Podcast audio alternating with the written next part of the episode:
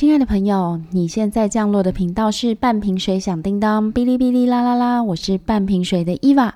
半瓶水响叮当是一个不知性也不理性的单人谈话节目，在节目中我会带你一起挖掘故事背后的故事，因为我觉得故事背后的故事比故事的本身更为有趣。现在就让我们一起来挖掘吧。哇，今天是第八集，在这一集的节目中，我们还是要来继续的讨论《精灵之屋》The House of Spirits 这本书。这本书是由智利裔的女作家伊莎贝拉·阿延德她所撰写关于家族的半自传体小说。那时间呢，是从大约一九二零年代到七零年代，它也呈现了智利在这个啊二十世纪的前期到中期的一个社会样貌啊，还有一个政治的变动。那故事的主角在一开始是克莱拉，她有特异功能。那她嫁给了伊斯坦班。伊斯坦班，他从一九二零年代，就是书里面的一开始到现在，他都是这本书的男主角啊。伊斯坦班的个性非常的强硬，而且是一个坚固的保守派。他算是一个白手起家的典范。然后在白手起家建立自己的庄园之后呢，开始做其他的生意，越做越大之后呢，就是商而优则仕，他开始竞选社会公职，并且成为非常有名的参议员，也是当地保守派的算是领袖吧。但是书中的描写非常有趣，伊斯坦班与克莱拉生下了一个女儿，两个儿子。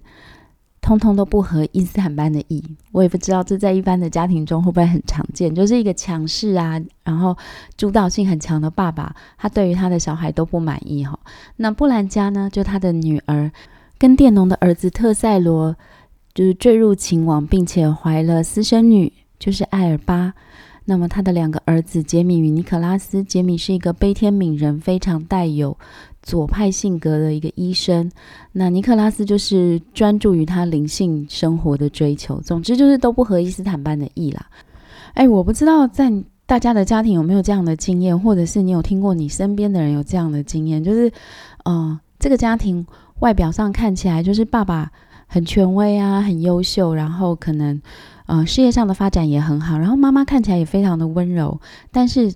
每一个孩子，他的发展都好像不是像爸爸想要的那个样子。我不知道是不是，呃，因为我们人的历史是一直在往前走的，就我们的生活环境也是在一直的改变的。如果你越保守，当然你会创造出很多的价值嘛。就像伊斯坦班在书里面，他其实你不能说他是一个大坏人，他真的非常努力工作，然后也几乎都想要让他的家人有最好的享受。可是呢，他的孩子的发展就是不如他所想要的。我有时候不觉得这是哪一方面的错，因为子女不是一定要符合父母的期待，而且就像我前面说的嘛，社会环境会一直在转换。有的时候我们认为帮小孩选择了很稳定很好的道路，但是社会环境一转换就不是这样子了啊。就像在以前呢，可能很多人都觉得当公务员非常的好，你怎么知道有一天会有年金改革？哦，你怎么会知道有一天这个所谓的稳定生活不是你原来想象的稳定生活，或者是你想要的稳定，在这个时代它已经不存在了？那我觉得这个世代间的冲突，其实是书里面它所呈现的很大的一个情节来源。那其实也反映到我们的生活啊，你跟你的爸妈，或如果你是爸妈的话，你跟你的孩子，会不会也有这样的？想法不一样呢，然后就累积了很多很多的生活冲突呢。那我们讲回到书里面的情节，我们上一次讲到这个情节已经走到非常合乎智利，他在一九七零年代的一个转变，就是左派的候选人当上了总统，对应到智利的历史现实，就是伊莎贝拉阿延德他的伯父还是叔父啊，萨尔瓦多阿延德当上了智利的总统。那这是智利第一个由选举选出来的左派总统。好，纯左派总统。那么我们之前也讲到嘛，当时是还在冷战时期，美国跟苏联呢两个大的集团都看对方不爽，想要把对方给压下去，所以美国自然不希望他的邻居出现任何就是亲苏联的势力，也就是所谓共产主义的势力啦。那那段时间，其实整个世界也都在风起云涌的，有各种的思潮啊，慢慢的产生。那当然，左派上台执政，第一个。呃，萨尔瓦多阿延德他是相当亲苏联的，好，他跟古巴恢复了外交关系。那个时候，古巴就跟现在的北韩可能差不多吧，就是呃，以美国为首的大部分国家都跟古巴切断了外交关系哦。那智利在当时就是很快速的跟古巴恢复了外交关系，而且呢，萨尔瓦多阿言的他的理想就是希望有一个强有力的国家来做资源的分配。这个我们前面哦，可能在描写庄园的时候，大概有讲到一些。我觉得资源的分配，它就是会造成阶级的差异嘛。它一直是我们在每一个国家、每一个社会，或者是不同政党之间一直争论的问题哈。资源是有限的，但人是贪心的。我们一直会希望用各种制度去管制人的贪心，去让资源有效的分配，或者是公正的分配。但其实，我想大家应该心里有数吧？公正并不存在，有效也必须看这个对象而定。对于保守派，或对于资本家，或对于比较右派的人来说，他认为政府过多的干涉其实是在阻挠社会经济的进步。但对左派来说，他们不能接受这个资源是分配不均匀的，可这个不均匀其实我们也很难界定了。我想大家在生活之中可能都有听过，或者是你曾经有遇过，你觉得嗯附近身边有什么中低收入户，然后你觉得他根本就不是，对吧？这其实就是我们会认为这个资源分配不均，但是我们其实看不到每一个家庭的全貌。即使是你的家庭，你可能也看不清楚你家庭所遇到事情的全貌。所以，我觉得话说回来，所谓的资源分配正确或不正确，不是我们可以很轻易的去界定它的啦。我们或许会觉得不公平，或许会觉得怎么样会更有效，但是其实没有人可以看清楚一个事件或一个国家的全貌。那讲回来，当年在呃萨尔瓦多阿延德他当了智利的总统之后，他就要做一些土地改革嘛。好，书里面也有讲到。然后还有就是在现实的历史上，他要把智利的这些铜矿、硝酸矿都收归国有。当时这些矿产、矿业公司大部分都是美国资本在控制，所以你可以想象啊，当阿延德要做这些措施的时候，美国一定会跳脚。好，即使当时智利的措施是我要用钱买回来，好，我要去用一些等价的东西把我的矿产权利换回来，但是美国仍然相当的不高兴，尤其是啊，智利这个总统，他又让智利就是靠向了左派，就是苏联这一派的共产主义国家，所以美国当然很不能忍受啊。所以呢，其实，在当时阿延德总统上台之后，他做了一些经济的呃。抑制措施，比如说他管制物价，避免让呃穷人买不到食物。可是它造成的结果很奇怪，是让东西通通从货架上消失，就是大家都买不到东西。那后来在中情局的解密文件里，曾经有提到这一些智利经济恶化的呃结果，很多都是因为美国在背后推波助澜。那书里面其实也有开始描写到美国人介入智利的选举，甚至呃在里面也曾经描写到智利后面发生的一些政变都跟美国的赞助有关。那书里面我们刚刚不是讲到吗？伊斯坦班他就是一个保守派的领袖，他非常生气这个国家要被共产党所统治。那么在这个时候呢，右派组织。应该也是由美国的势力啦，开始与他接触，把一些军火偷运到他的家里。好，他们要开始策划武装的政变。这个与智利在一九七三年九月十一号发生的啊实际史实非常的相关。那我们讲回书里，因为现在情节走到了第三代的艾尔巴，就是伊斯坦班的外孙女，她是一个温和的左派。好，她的男朋友米古尔是一个非常激进的左派。米古尔认为，选举并没有办法改变社会，必须要用呃流血的革命才可以。而艾尔巴的舅舅就是伊斯坦班的儿子杰米，则是一个悲天悯人的左派。他是医生嘛，我们前面也有讲到。那他也是在书中描写的这位左派总统的好朋友。杰米认为选举改变了呃执政的态度，已经是一个胜利。但是他们都没有料到更大的阴谋在后面。一九七三年的九月十一号，智利的右派领袖也是军人皮诺契特他得到了美国的帮助，呃，率领军队发生了政变，而且攻入总统府。萨尔瓦多·阿延德总统在遣散了所有的家人以及部分的侍卫之后呢，举枪自尽。有人说阿延德总统是被叛军枪杀的，但是最近解密的资料是显示，啊，阿延德总统是自杀的。无论是自杀或是他杀，在一个民主国家，军队叛变攻进总统府，它都不是一件正常的事情。我们以前说过，其实智利的总统一次就是做一任，一任就是六年。好，那你就算做得很烂，其实阿延德已经做了三年了，再过三年就一定会换新总统，因为无论如何他是不可能继续执政的。好，那我个人在找这方面资料的时候，觉得中文的资料相当的两极化，有些地方会说阿延德总统他的执政让智利的物价上涨啊，黑市变得很严重啊，然后外国的资金都断绝，但是也有一方的说法是。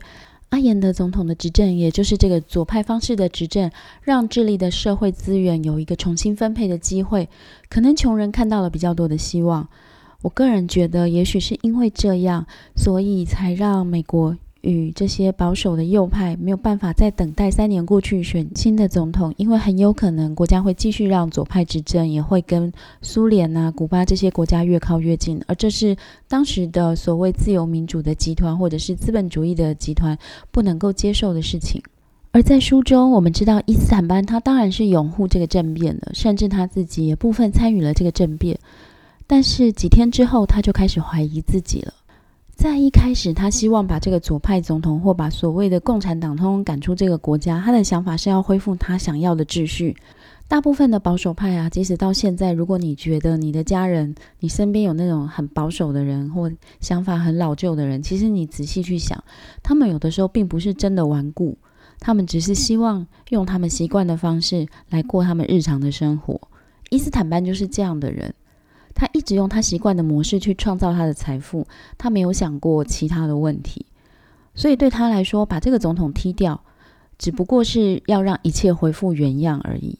好，我们常常会听到这样的说法啦，不管在什么样的社会、什么样的政党、什么样的选举，啊，都会有人说，我们只是想要希望恢复以前。诶，你要想一下，整个环境是一直在进步的，你一直怀念三十年前事情，三十年前没有 iPhone 啊。三十年前没有手机啊，你要享受有手机、有网络的便利，你就必须要知道，你很多地方是必须要与时俱进去改变的。那在这一次的暴动之中呢，嗯，伊斯坦班的儿子，也就是埃尔巴的舅舅杰米，他在这一波的动乱中被残酷的杀害了。在智利，这是一个恐怖统治的开始。我刚刚前面说，一九七三年的九月十一号，诶，这日期很巧合哈，是。呃，萨尔瓦多·阿延德总统被推翻而且身亡的日子，从这天开始，右派的领导人，也就是军人皮诺契特，他进入了总统府开始执政，也展开了智利后来相当长一段时间，长达十六年的恐怖统治。你会觉得十六年很久吗？其实你不要忘了，同样的事情在台湾发生了四十年。我们前面讲过，皮诺契特的上位其实跟美国的赞助。说赞助吗？就是美国的帮助，真的脱不了关系。事实上，现在这些文件已经解密了。美国在一九七零年代的确在拉丁美洲推行了一个他们代号叫做“雾鹰行动”的计划，目的就是要打击在拉丁美洲的一些反美势力。那雾鹰行动波及的范围，南美洲的 A、B、C 三大国，阿根廷、巴西以及智利都有。那啊，像是乌拉圭、巴拉圭跟玻利维亚也都在乌鹰行动的计划之内哈。那么当然，我们前面有一再的提到，美国是非常不愿意他的后院、他的邻居有这个反美的思想，尤其不愿意他们跟苏联靠在一起哦。所以加上前面讲过的阿延德总统一些。调整社会经济分配的措施，让美国觉得非常的危险，所以有了这个政变的发生。但前面也讲过，智利是一个民主历史相当悠久的国家，他们在嗯国家的近代史上偶然会有一些政变，但都是小型规模的。这种甚至还出动了战机轰炸总统府的情况，几乎是从来没有过。当然，对于人民是一个很大的冲击啦。可是当时智利的社会，他们的呃中上层阶级跟下层阶级的壁垒是相当的分明的。那在这样的情况之下，像左派总统可以当选，我们也可以大胆的推测，在当时下层的人，就是劳工阶层这种贫苦的大众，他的数量是相当的大。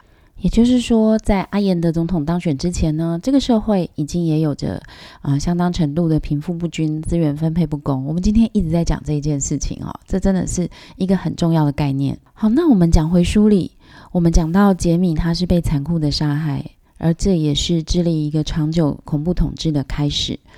伊斯坦班在政变的几天之后开始怀疑，而且我觉得他开始动摇他的信仰了。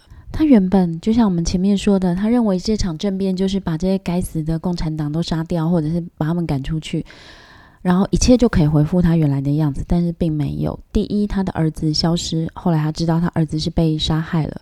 再来就是，呃，他发现他回不去了。哦，他本来是一个民选的参议员，哦，声望很高。那他还帮助这一次的政变，理所当然，我们会以为。哎，伊斯坦班又可以回到意气风发的时代，但是并没有。军人掌权之后，他发现这些军人比他以为的共产党更为可恶。他以为军队介入之后就会恢复原来的民主制度，毕竟我们知道这是一个民主历史相当悠久的国家。但是并不是如此哈。当他在政变之后呢，开始要建这个。政变的领导人就是军人的时候，他发现他得到的回应非常的冷淡，而且对方根本就不想理他。当然啦，在伊斯坦班的立场，他就会觉得你们这些粗人，你们这些只会用枪杆子的人，怎么可以这样对我？我们作为旁观者，可以清楚的知道，一旦你用暴力的方式终结一个政权，带来的下场或带来后续的效应，通常是接连不断的暴力跟恐怖统治。这时候的伊斯坦班开始自我怀疑，他开始怀疑他当初。拥护这样推翻政权的手法是对的吗？那在这个时候，我们都知道他的女儿布兰加爱着那个佃农的儿子特塞罗嘛。特塞罗呢，在左派上台之后，曾经有一度变成一个红人，但是现在你知道政府换了，所以特塞罗又得躲躲藏藏。哎，我读到这边的时候，觉得特塞罗与布兰加就是这个，嗯，第二代的女主角与他的这个情人，他们的恋爱真的非常长久，诶。他们从年少的时候偷偷摸摸的恋爱，到现在两个都已经中年了。按照年龄来算的话，应该都四五十岁了。他们还在一起，好，不管经历了多少风风雨雨，他们两个都没有分开。那么这个时候的伊斯坦班动摇了，他想尽办法让他的这个女儿跟这个没有结婚的女婿逃到外国使馆接受庇护，住到北美去。其实这个举动并不只是爸爸疼爱女儿。包庇女儿的一个举动，而是在这个时候的伊斯坦班，他已经非常动摇了。他所支持的这些军人赶走了他口中讨厌的共产党，但是带来的是更不可理喻的这一群人。好，这一群人掌握权力之后，更无法沟通，而且他看到，哦，他们更是把所有的资源都想要据为己有。伊斯坦班在这个时候感到懊悔了，他当初支持革命。这个所谓的革命，是因为他要把马克思主义者赶出国家，但是现在换来的是更为集权的一群人。这些人也没有办法接受任何反对他们的意见。你知道吗？人跟人讨论事情总是会有不同意见，但是呢，对于伊斯坦班来说，这些上台的右派军人甚至没有办法接受最细微的反对意见。他第一次感到了懊悔。所以接下来，他愿意把他的女儿跟这个没有结婚的女婿，这个反对者送出国，也是因为当时在智利境内已经有各式各样残酷的谋杀、逮捕发生了。我不知道是不是政权交叠都会有这样的事情哦。但是在智利来说，这个恐怖的历史一共持续了十六年。前面有说到嘛，在这十六年中呢，这个国家没有议会，也就是没有民意代表组织。哦，也没有工会，更不可能有反对派。这个时候的智利军政府，用着各式各样我们也许耳熟能详，或也许对你很陌生的方式，包括秘密逮捕、秘密审讯，以及各式各样的谋杀。他们可能会把人在半夜哦推到路上，再用车子碾过去，伪装成车祸，但实际上是谋杀等等这样的方式，让许多人失踪死亡。这些人都是所谓的异议分子。在皮诺契特的统治的这十六年中呢，至少有三千人死亡。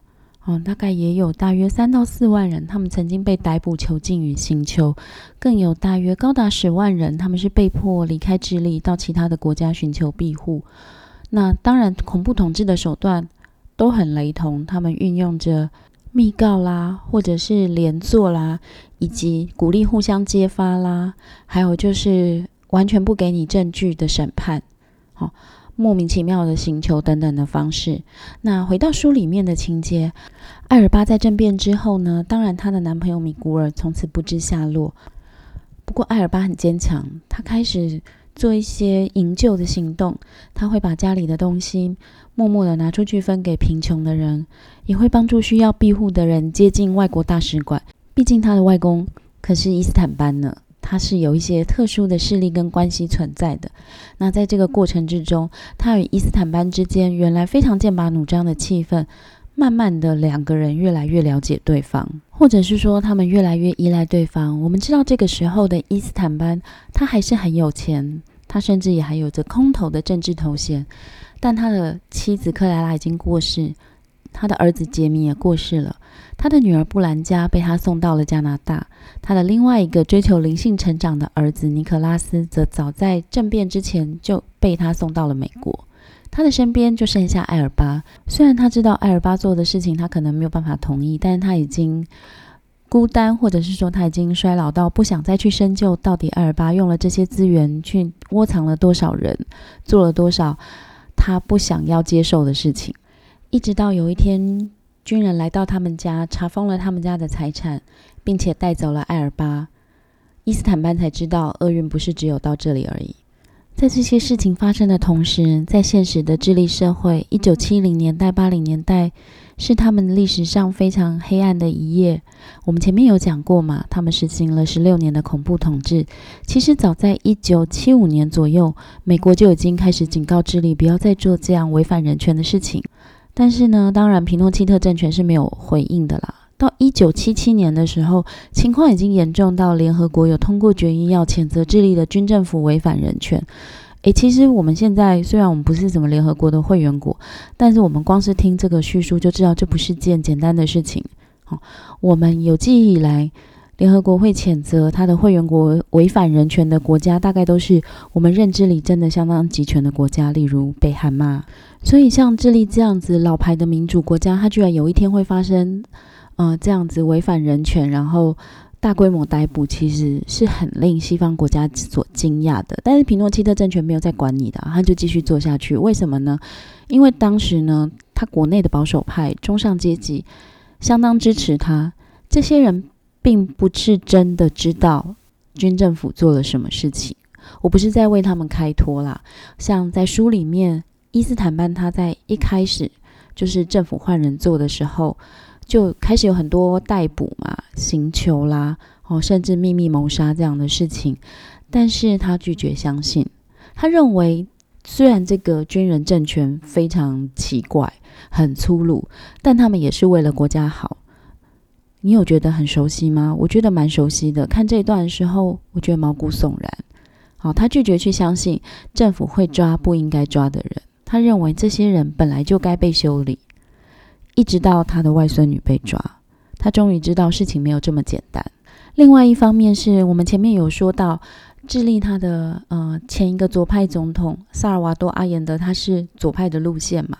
那他跟这个所谓国内的中产阶级、中上阶级的利益，他是相违背的。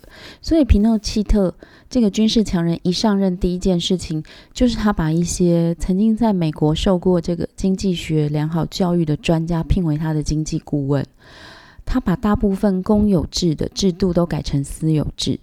好，因此。刺激了资本的快速成长，在那短短的几年之中呢，智利的经济的确有大幅成长，因为他又开始跟外资招手，也就是跟呃，主要是美国的资本啦，所以他有大幅度的拉抬国内的经济。但是在嗯这样的局势之下呢，他做了几个措施，是种下了非常严重的后果。第一个就是他过于的依赖外国资本，而且他有大量的跟国外举债，我想应该来源都是美国。好，再来就是我们刚讲的许多的制度私有化，并且降低关税，所以在皮诺契特治理下的智利的确，它的经济有长足的进步，但是呢，它的贫富差距却越拉越大。好，不过你知道吗？在一个社会刚开始就是这个经济起飞的时候，是大家都一起往上爬的，加上它严格的军事管理，这样形容你有没有想到什么国家？就是台湾呢。哦，其实你看那个模式是相当类似的，只是台湾在经济制度上非常幸运的，我们并没有像皮诺奇特用一个这么大举私有化的方式来做调整。当然啦，智利这样的经济措施让他们在就是一九八零年代就是经济危机的时候也获得了很大的冲击。哦，因为你过于依赖外国资本嘛，你也过就是欠了太多债嘛，所以当西方的这些国家开始有经济危机的时候，你就是首当其冲的一环。好，不过讲远了哈，我们再讲回这本书。伊斯坦班在他的外孙女被捕之后，他才发现原来连他家都被监视。这就是白色恐怖的环节之一。你永远不知道你自己被监视了多少东西，你永远不知道你有多少资讯是政府所掌控的。